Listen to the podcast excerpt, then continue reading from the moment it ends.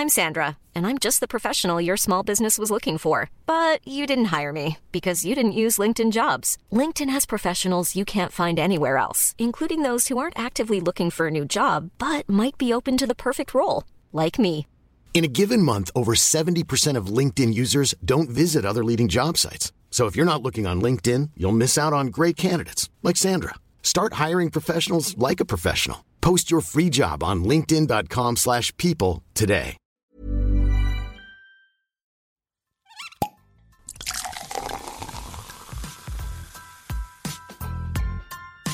Eine Frage des Geschmacks. Der Falstaff Gummi Podcast. Hallo ihr Lieben, schön, dass ihr zuhört. Ich bin Lisi Brandelmeier, Falstaff-Chefredakteurin und ich liebe es, mit Leuten zu sprechen, interessante Persönlichkeiten kennenzulernen, mich mit ihnen auszutauschen und nochmal genauer nachzufragen. Und daher seid ihr in diesem Podcast quasi live dabei, wenn ich mich mit Foodies, Köchen, Künstlern, Weinliebhabern treffe. Und ja, ich wünsche euch viel Spaß mit der aktuellen Folge.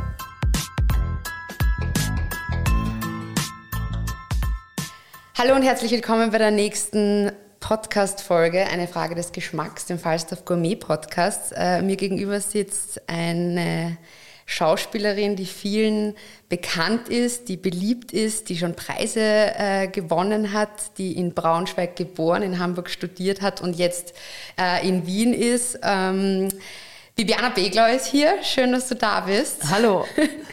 Vielen Dank für deine Zeit. Du kommst gerade direkt von einer Probe, bist du in der Hitze hergeeilt. Geht's dir gut? Ja, erhitzt. Ihr habt ja in Wien dieses unfassbare Wetter, obwohl heute geht es, ist fast so Ost, äh, Ostseemäßig. Ne? Ist total schön eigentlich, nicht so Äh, ganz so heiß. Du hast mal irgendwo in einem Interview gesagt, dass äh, die Heimat, also du hast in Hamburg studiert, du bist in Braunschweig geboren, dass Heimat irgendwie Wien und Berlin ist. Hast du das nur gesagt, weil es in Wien am Zeitung war oder ist es auch irgendwie Heimat schon geworden? Nein, also tatsächlich ist es ja immer so, äh, es gibt so Schauspieler, also wir sind ja eh, die meisten von uns oder viele so ziehendes Volk und oft kann man so sagen, okay, irgendwann sucht man sich so einen Wohnort, das ist dann eben bei mir Berlin geworden, das wusste ich aber schon, als ich kleines Kind war, dass ich immer nach Berlin wollen äh, gehen würde, wollen gehen würde, wollen, wollen, wollte. naja, also irgendwie so, also dass ich da auf jeden Fall irgendwie irgendwann, mal Irgendwann sein sterben werde. ähm, und habe das immer sehr rausgezögert, dort überhaupt hinzugehen. Und ansonsten waren immer die Destinationen eigentlich da, wo die Menschen waren, mit denen man eigentlich gearbeitet oder mit denen ich gearbeitet habe. Also Menschen sind immer fast mehr Heimat äh, für mich als dann doch Orte. Und ähm, jetzt ist es halt so, dass ich viel eben in Wien bin und aber es so ist, dass ich in Wien ganz viele Leute einfach dann doch kenne und sehr schätze und mich auf diese Kollegen eben auch freue und hier eine neue Arbeitsheimat ist. Also eher ist es so gemeint, hier quietscht. es ist eine Baustelle nebenan, haben wir aber alles schon äh, vor dem Podcast besprochen. Wundern Sie sich nicht. Du hast ähm, gesagt, dass du in, immer schon gewusst hast, dass, du- dass dich nach Berlin zieht oder dass du dort mal sein willst. Hast du immer schon gewusst, dass du Schauspielerin werden möchtest? Nee, äh, das habe ich nicht gewusst und auch nicht gewollt. Es ist ein absolutes Versehen. Ähm, mach's aber jetzt umso lieber. Und ich habe ja auch das große Glück, irgendwie den ganzen Beruf ausschöpfen zu können, zu dürfen. Also Was heißt versehen? ja, ich wollte eigentlich immer in die bildende Kunst. Das war eigentlich so der Okay. ursprüngliche Traum und ist auch immer noch ein Steckenpferd, äh, ganz stark, dass ich in Ausstellungen gehe, was übrigens hier in dieser Stadt Wien und ich glaube in vielen Städten Österreichs, also in den anderen kenne ich mich jetzt nicht so aus und auch Wien entdecke ich noch, aber es hat ja unglaubliche Kunst und das übrigens ist ein bisschen auch gerade so der Zwilling zu Berlin, ne? dass diese Ja. beiden Städte sich so künstlerisch so wahnsinnig gut in der letzten Zeit verstehen. Ja. Und Und du hast aber jetzt trotzdem, also ich meine, du hast äh, Karriere gemacht, äh, du spielst die unterschiedlichsten Rollen, sowohl jetzt Theater als auch TV. Ist ja schon sehr unterschiedlich. Also im, im Theater hast du die direkte Rückmeldung mit dem Publikum und so weiter. Im TV hat man auch ganz andere Drehtage. Das dauert alles viel länger, es sind Stehzeiten und so weiter. Was reizt dich mehr? Das kann ich nicht sagen. Also, äh, weil es wirklich zwei sehr unterschiedliche Berufe sind. Also, die, äh, ob man, selbst das ist ein fast unterschiedlicher Beruf, ob man Kino oder äh, Fernsehen macht. Auch da gibt es schon wahnsinnige Differenzierungen. Auch wenn unsere Bildschirme zu Hause immer größer werden, ist trotzdem das Kinoerlebnis immer noch eine andere, viel langsamere Erzählweise oder auf jeden Fall ist die möglich. Ähm, und das Fernsehen hat halt viel schnellere Bilder, so die äh, so. Und ähm, im Theater ist es wieder ein anderer Beruf, weil er natürlich viel ausgestellter, viel auffälliger ist. Und nach meiner Schauspielschule habe ich eigentlich angefangen, äh, Film zu machen und gar nicht im Theater. Also ich habe dann Performance gemacht und eben gedreht und das Theater kam eigentlich dann erst so peu à peu dazu. Okay. Ähm, ist man anders, wenn man jetzt zum Beispiel vor der Kamera steht, weil wie du jetzt schon richtig gesagt hast, das ist ja auf der Bühne hast du vielleicht einen ganz anderen Ausdruck. Du musst auch je nachdem, keine Ahnung, wie viel ein Raum schluckt, wenn es jetzt nicht gerade unbedingt mit einem Mikro ist oder so, muss man anders betonen. Hat man da auch eine andere einen anderen Ausdruck oder andere Herangehensweise auch? Oder ist das, oder ist das relativ ähnlich, weil man spielt und man spielt die Rolle, mit der man sich auseinandergesetzt hat? Nein, das ist, ist tatsächlich richtig ganz doller anders. Wenn man jetzt länger zum Beispiel Theater gemacht hat, dann ist der Körper, hm, ich nenne es jetzt mal so, hm, viel hitziger, viel aufgestellter, weil er viel mehr aushalten muss an Konfrontation. Ja, also ich versuche das jetzt nur zu beschreiben, damit man das, äh, der Zuhörer das verstehen kann. Und das ist zu viel für die Kamera. Die Stimmen sind zu kräftig, zu laut, zu, ähm, haben eine andere Aggression, ähm, weil sie länger tragen müssen, größere Räume füllen müssen. Und das mag der Film nicht. Der Film ist zart, der guckt dir auf die Haut, in die Seele, also durch die Haut in die Seele rein. Und alles, was da zu viel ist, also was gespielt ist im Film, ist wie overacted oder das, das ist nicht schön anzusehen. Das ist äh, fast grimassierend dann, ja. Und deshalb muss man sich wirklich sehr dann dezimieren. Und wenn man dann ganz viel gedreht hat, ist es halt eigentlich genau umgekehrt. Dann muss man sich ganz schön innerlich aufstellen, mhm. damit man äh, den Schwung zurückkriegt und auch die Geschwindigkeit, äh, mhm. den Live-Moment eben äh, zu tragen. Du spielst ja auch äh, Rollen, jetzt zum Beispiel eben, du hast für Faust, hast du den Theaterpreis gewonnen, da hast du den Mephisto gespielt. Äh, erstens mal, äh, ist Mephisto Unisex oder wie kam es, dass eine Frau Mephisto spielt und wie hast du dich auf so eine Rolle vorbereitet? Das ist ja äh, eigentlich schon so der Inbegriff des Bösen und äh, wie, wie, wie kam, kommt da eine Auseinandersetzung? Weil da muss man sich ja auch dementsprechend vielleicht von der Rolle auch wieder dann wegnehmen, wenn man von der Bühne runtergeht und in seinen Alltag oder heimkommt oder so. Wie, wie geht man da um? Also natürlich ist Mephisto Unisex, so wie Gott auch Unisex ist. Ähm, und da geht es ja um Wesenhaftigkeiten. Also, oder so habe ich das auf jeden Fall immer begriffen. Und fast alle Bühnenrollen begreife ich als Wesenhaftigkeit und nicht unbedingt als äh, psychologisches Kammerspiel. Das sieht man übrigens auch Maria Stuart. Das ist im vierten Akt kein königliches Verhalten, wenn die äh, Königin auf den Boden kriecht, fast comicartig. Ja, äh, da, das sind ganz andere äh, äh, Mechanismen, also die Mechanismen einer Wesenhaftigkeit. Und die Wesenhaftigkeit von diesem Mephisto habe ich eigentlich immer so begriffen, dass alles, was negativ konnotiert ist, also ähm, Rache, Demütigung, Zorn, Angst, Verzweiflung, all diese großen Hausnummern ähm, der Psychologie, wir als Menschen vereinigt haben in einem Grundbegriff. Und das haben wir verteufelt, also das Böse genannt, damit wir es sozusagen auslagern können, damit wir als Menschen zwischen diesen großen ähm, Nummern gut und böse, und wir stecken ja in diesem Zwiespalt, so wie auch zwischen Leben und Tod, und wir wissen nicht, wann der Tod kommt, ähm, die, diese großen Amplituden, um die äh, sozusagen in uns ähm, oder uns sortieren zu können, haben wir eben Gut und Böse erfunden. Das Kolorit dazwischen, die Grautöne, die erleben wir alle. Aber wir brauchen die ultimativen Größtausschläge mhm. der Amplituden, um das eben für uns als Menschen beschreiben zu können. Dann habe ich mir gedacht, was ist denn, könnte denn zum Beispiel so ein Teufel sein und warum heißt er eigentlich Luzifer, also der Erleuchtete, der Schweflige? Es war halt wahrscheinlich der beste Freund Gottes und Gott hat ein Ebenbild von sich erschaffen. Mhm. Und dieser große Engel, also der beste Freund, nenne ich ihn jetzt mal Gottes, hat gesagt, wenn du ein Ebenbild von dir erschaffst, wen soll ich ihn da lieben? Es gibt ja. äh, nur eins. Also es, das duale System ist quasi noch nicht erfunden. Also muss ich das Ebenbild wegmachen. Mhm. Und dafür brauche ich einen dieser komischen Ebenbilder, der am klügsten ist.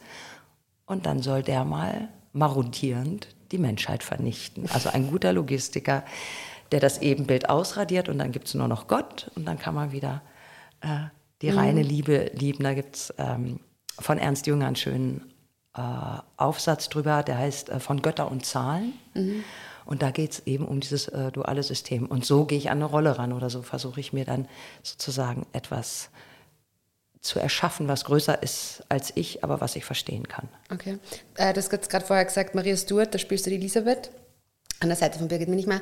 Äh, das ist ja auch eine dann eher wieder andere Rolle. Kann man erstens mal sagen, Kannst du dir Rollen auch aussuchen? Wie ist das im, am Theater bzw. als Ensemblemitglied? Weil bei zum Beispiel jetzt im Film hat man Casting, man bekommt die Rolle oder nicht oder man wird direkt angesprochen, sie wollen einen für die Rolle. Aber kann man sich dann auch zum Beispiel, könntest du jetzt sagen, ich bin theoretisch, es kann eher sein, ich bin dieser Rolle des Mephisto oder sowas nicht gewachsen oder ich möchte die Rolle der Elisabeth, Königin von England, England nicht spielen? Oder bekommt man die und man arbeitet sich dann irgendwie so langsam heran und setzt sich damit auseinander, weil man muss es ja eh. äh, na, der Vorteil ist natürlich, wenn man als Schauspielerin schon viel gemacht hat ähm, und bestimmte Rollen äh, schon beschrieben hat, äh, dass man natürlich im Gespräch der Rollen auch bleibt und bleiben muss. Und dann gibt es natürlich noch bestimmte Formen von vielleicht auch Solisten. Ähm, es hat keinen Zweck, ein Künstler ein Bild malen zu lassen, wenn er nicht weiß, wie er die Farbe benutzen soll. Und so ist es natürlich bei uns auch. Wir müssen darüber sprechen und uns unterhalten, was interessiert, was nicht. Ähm, es gibt dann aber auch, und was ganz schön ist, ähm, dass zum Beispiel Birgit Minichmann und ich eigentlich gleichzeitig unsere Rollen entdeckt haben. Mhm. Ja, ja, klar hatte man das von Schiller gelesen und man wusste so ein bisschen äh, äh, historische Daten drumherum und sicher hat man auch Filme gesehen zu dem Thema und so. Aber das Entdecken der, der wirklichen Rollen, der inneren Kerne, der Ideen, mhm. Das haben wir eigentlich gemeinsam getan und wir kamen beide eigentlich sehr zu dem Schluss, diese Figuren sind austauschbar. Okay.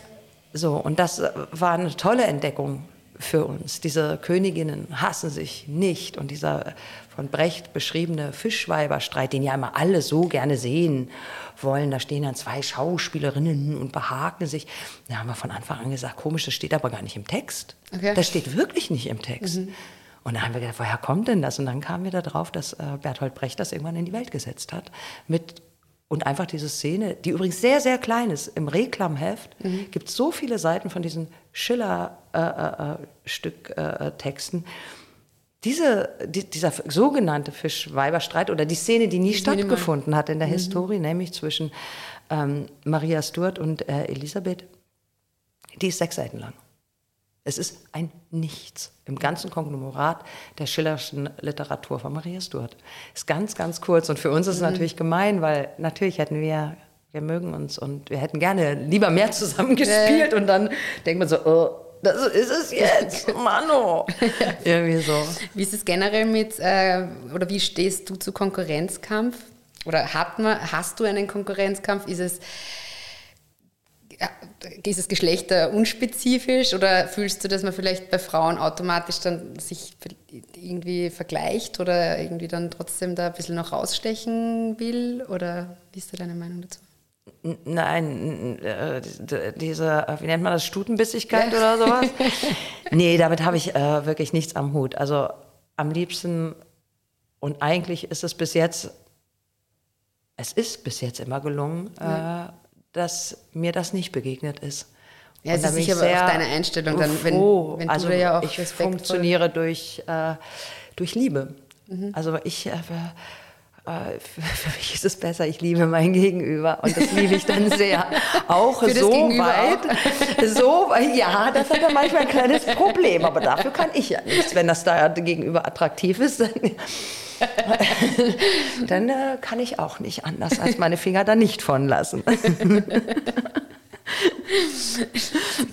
du, und, ähm, äh, wie ist es eigentlich mit, äh, natürlich, man muss ja auch fit bleiben, du bist super fit, du bist super schlank und äh, hat man, achtet man auf die Ernährung anders, weil es ja doch ein, ein, ein körperlich sehr anstrengender Beruf ist, sowohl auf der Bühne als auch sicherlich am, am Filmset, äh, weil man ja doch viele Reisen machen muss, beziehungsweise vor der Kamera. Du hast, je nachdem, was es für eine Action, ein Actionfilm ist oder sowas, wie achtest du auf deine Ernährung, beziehungsweise dass du einfach fit bleibst? Was machst du, um, um fit und, und, und jung zu bleiben? Also natürlich ist das, was wir essen, wir sind eher Wesen aus Fleisch und Blut und äh, dann können wir uns ja auch mit den Tieren vergleichen. Also einfach auf sich hören, was der Körper will und braucht. Und manchmal braucht er natürlich immer unbedingt das Falsche. äh, zu viel trinken, schon wieder. Ich habe das eingestellt. Ups, schon wieder passiert. So, ne? Weil es ja dann auch so gut schmeckt und so. Aber ich habe mich immer gesund ernährt. Ich liebe Gemüse. Mhm. Ähm, im Moment esse ich nur noch Rohkost, also jeden Tag irgendwie ein Fännchen, eine Paprika ist völlig langweilig. Hier gibt es ja dieses wunderbare Kernöl, es wird überall dran gehauen. Mhm. Ähm, bin Olivenölsüchtig, also so, das habe ich aber schon immer gemacht, schon als Kind. Mhm. Und wenn was Süßes sein soll, dann fresse ich mich wie Raupe Nimmersatt durch unendlich viel Obst, was ja dann eigentlich auch nicht so gesund ist. Ne? Also das muss man ja auch mal sagen. Ja. Ne? So, und mhm. Rohkost ist übrigens auch bei so hohen Verbrennern wie bei mir überhaupt nicht gesund. Okay. Äh, das schlägt sich dann so in der Haut nieder. Man muss schon aufpassen und dann kommt natürlich jetzt noch dazu, ich äh, bin weder vegan noch äh, vegetarisch, aber ich esse wenig Fleisch. Es gibt natürlich immer wieder Zeiten, wo es mehr ist, aber da achte ich mittlerweile. Nee, ich bin auch kein äh, äh, Flexitarier. Nee, also da, ich glaube, dann esse ich dann doch zu viel Fleisch. Also so ein, okay. zweimal in der Woche oder so sind es dann schon, ne? So und mhm. ähm, da achte ich halt wahnsinnig auf die Qualität mittlerweile. Und Fleisch ist teuer. Mhm. Also selbst bei uns, ich nenne uns jetzt mal Besserverdienende, Fleisch ist teuer und das hat eine Berechtigung. Absolut. Ja, und absolut. jetzt so diese ganzen Milchprodukte interessieren mich. Okay, es ist Sommer auch nicht so doll, mhm. doch Buttermilch. Weil das sättigt so, ne? Das ja. haut man sich so in einer halben Liter so in der Probe so rein. Und dann ist erstmal gut, knurrt der Magen nicht und es erfrischt. Und so, also klar, weil gerade wenn es jetzt so heiß ist und man auf der Bühne stehen muss oder auch vor der Kamera und dann so trieft, dann muss man sich was ausdenken, wie das ja. geht.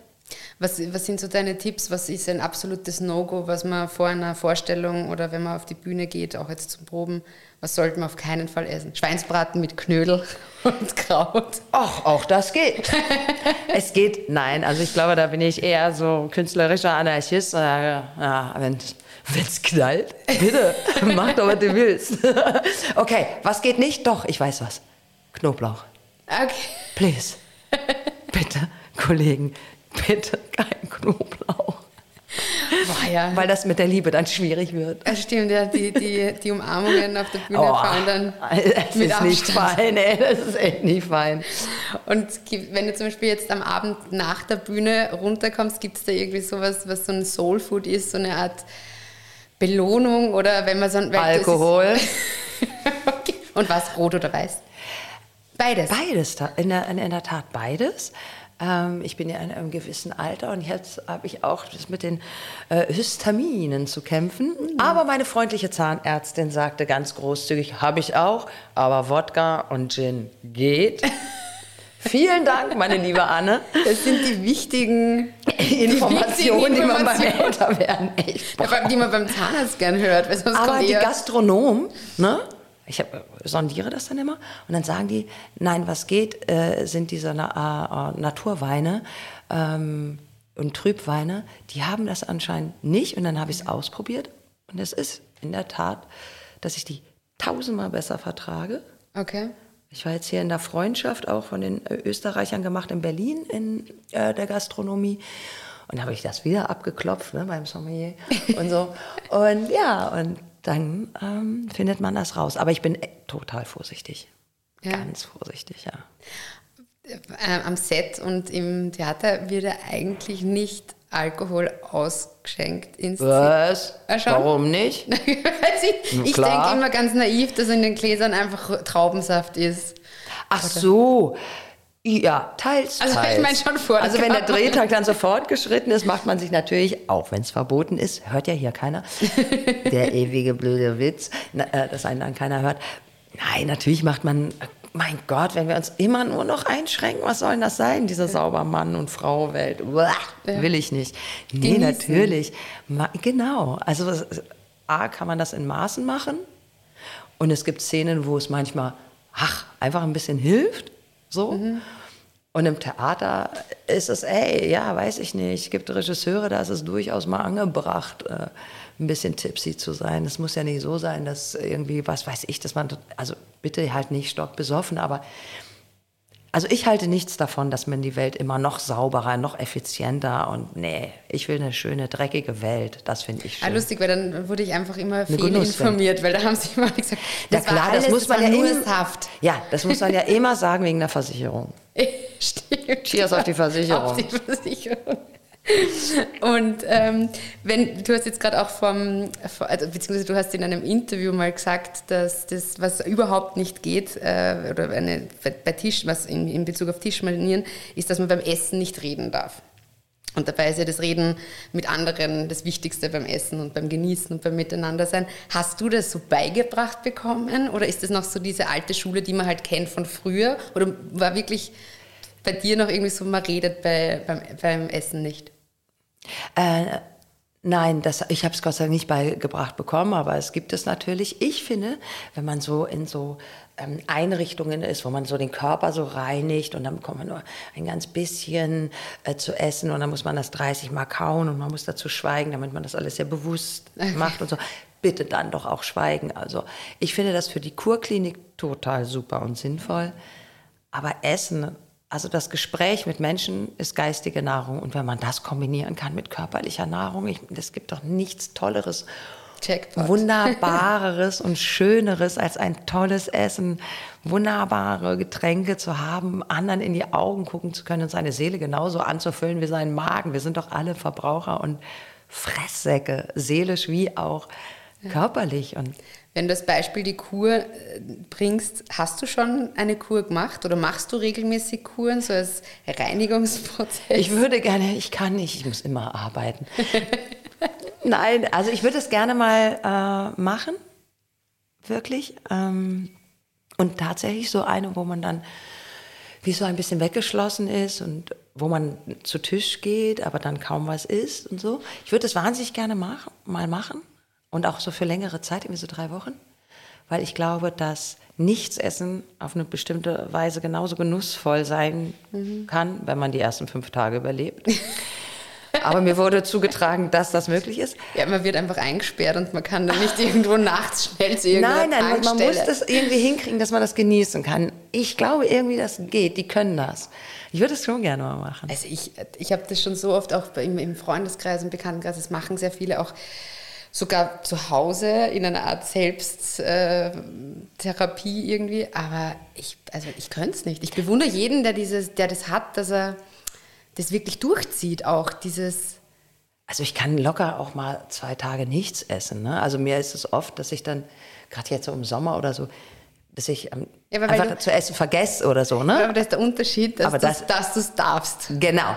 So, und wenn man sich dann vornimmt, so zwei Wochen nichts zu essen, ich glaube, da muss man auch ein bisschen auf sich Acht geben, weil man ja. vielleicht dann doch dizzy wird oder so. Keine Ahnung, ich habe es ja noch nie ausprobiert, ich weiß es nicht genau. Ich habe mal eine Woche nichts gegessen, das ging total super, aber kein Problem. Ich, ich, bin, ich bin gespannt, also vielleicht beim nächsten Mal hast du vielleicht eine Kur gerade hinter dir und kannst dann berichten, wie es dir gegangen ist. Äh, jetzt noch kurz zum Abschluss.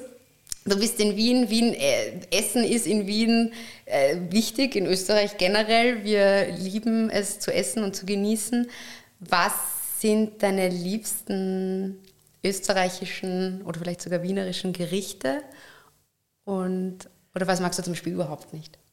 Also was ich äh, äh ganz schwierig äh, finde, ist also das, alles, was so faschiert ist, heißt das bei euch. Ne? Also alles, was so äh, in, in, die äh, heiße Fetttunke äh, gebracht worden ist, das, das finde ich schwierig. Also auch der geliebte Backhändelsalat, aber das liegt daran, dass ich das einfach anscheinend nicht gut vertrage. Mein Magen kriegt Ach, das frittiert, nicht. Also nee, frittiert, genau. Was ja. ist faschiert? Faschiert dann? ist, ich habe jetzt nämlich gedacht, so Fleischle ähm, wie heißen die? Fleischleiberl oder Haché-Knödel. Das ist so Rindfleisch faschiert durch einen Fleischwolf und das ah, ist genau, so für Spaghetti Bolognese. Ah, okay, ah, ah, das ist faschiert, du meinst frittiert. genau. Frit, das frittierte Zeug, ja. das finde ich total problematisch, ja. aber weil ich es irgendwie einfach nicht so gut vertrage. Ansonsten, ich mag viel, wie äh, hier so die, ähm, ja, die Gemüse zubereitet sind, diese Leichtigkeit. ähm, dass so ganz viel mit ursprünglichen äh, Sachen äh, gearbeitet wird. Auch Urgemüse und so. Äh, genau, Urgemüse Sorten, ja. und dann einfach auch so Brennnessel. Ich hatte, mhm. darf man Namen sagen? Nein. Doch, darfst du. Darf ich? Ich darf das. Es ist nicht nur der Grünauer, aber da hatte ich vor, als ich herkam, hatte ich eine Einladung, dann gab es einen weißen Spargel mit einer grünen ähm, Brennnessel. Soße darüber. Es war großartig. Ja. Und es waren halt lauter, also sie haben sich, weil gerade die Brennnessel sozusagen reif war. Und ich hatte das jetzt ganz oft äh, äh im, im, Restaurant, dass dann ist es Kürbiszeit und dann gibt es halt das mit Kürbisgemüse dazu. Ganz frisch gemacht. Überhaupt, dass man in irgendwelche Gasthäuser geht oder zum Heurigen. Und dann sind die halt so ganz frisch gemacht, die mhm. Sachen. Und das, das schmeckt man auch, gell? Das schmeckt man ganz, also ganz extrem. Und das ist für mich ein ganz großer Genuss. Und das liebe ich sehr. Das heißt, wo finden wir dich jetzt, äh, wenn es, geht in eine Sommerpause? Ja, so halbwegs, ja genau. Ich habe so ein bisschen frei, bereite da einen Film vor und bin auf der Ruhrtriennale äh, dann anzutreffen also deshalb ist sozusagen meine Sommerpause etwas schmäler mit dem weiten Land, was die Barbara Frei inszeniert. Mhm. Und was, wo wir dann im September Premiere in einem Akademietheater haben, wo ich das erste Mal spiele. Sonst war ich ja immer äh, am Burgtheater. Und ähm, ja. Das heißt, es geht, geht sich wahrscheinlich der eine oder andere Heurige aus. Wir finden dich vielleicht im Sommer irgendwo bei einem Heurigen. Nein, im Sommer findet man mich in meinem Waldhaus in Berlin beim Anbau von Brennnesseln und Bohnenkresse. Damit diese Soße für den Spargel zum Beispiel hergestellt wird. Dann äh, wünsche ich dir viel Erfolg und alles Gute für den Film, für die Premiere. Vielen lieben Dank, dass du da warst. Hat echt sehr viel Spaß gemacht. Danke. Und wie gesagt, die Einladung steht. Beim nächsten Mal möchten wir, das ist eine Challenge, beim nächsten Mal möchten wir wissen, wie die wie das ist. Ja, ich will es echt. Ich habe echt mir vorgenommen, das dieses Jahr irgendwie hinzukriegen. Mal gucken. Ich Zwei bin Wochen. Gespannt. Danke vielmals für deine Besuch. Vielen, vielen Dank. Hat Spaß gemacht. Alle Infos und Folgen findet ihr auf falstaff.com slash podcast und überall, wo es Podcasts gibt.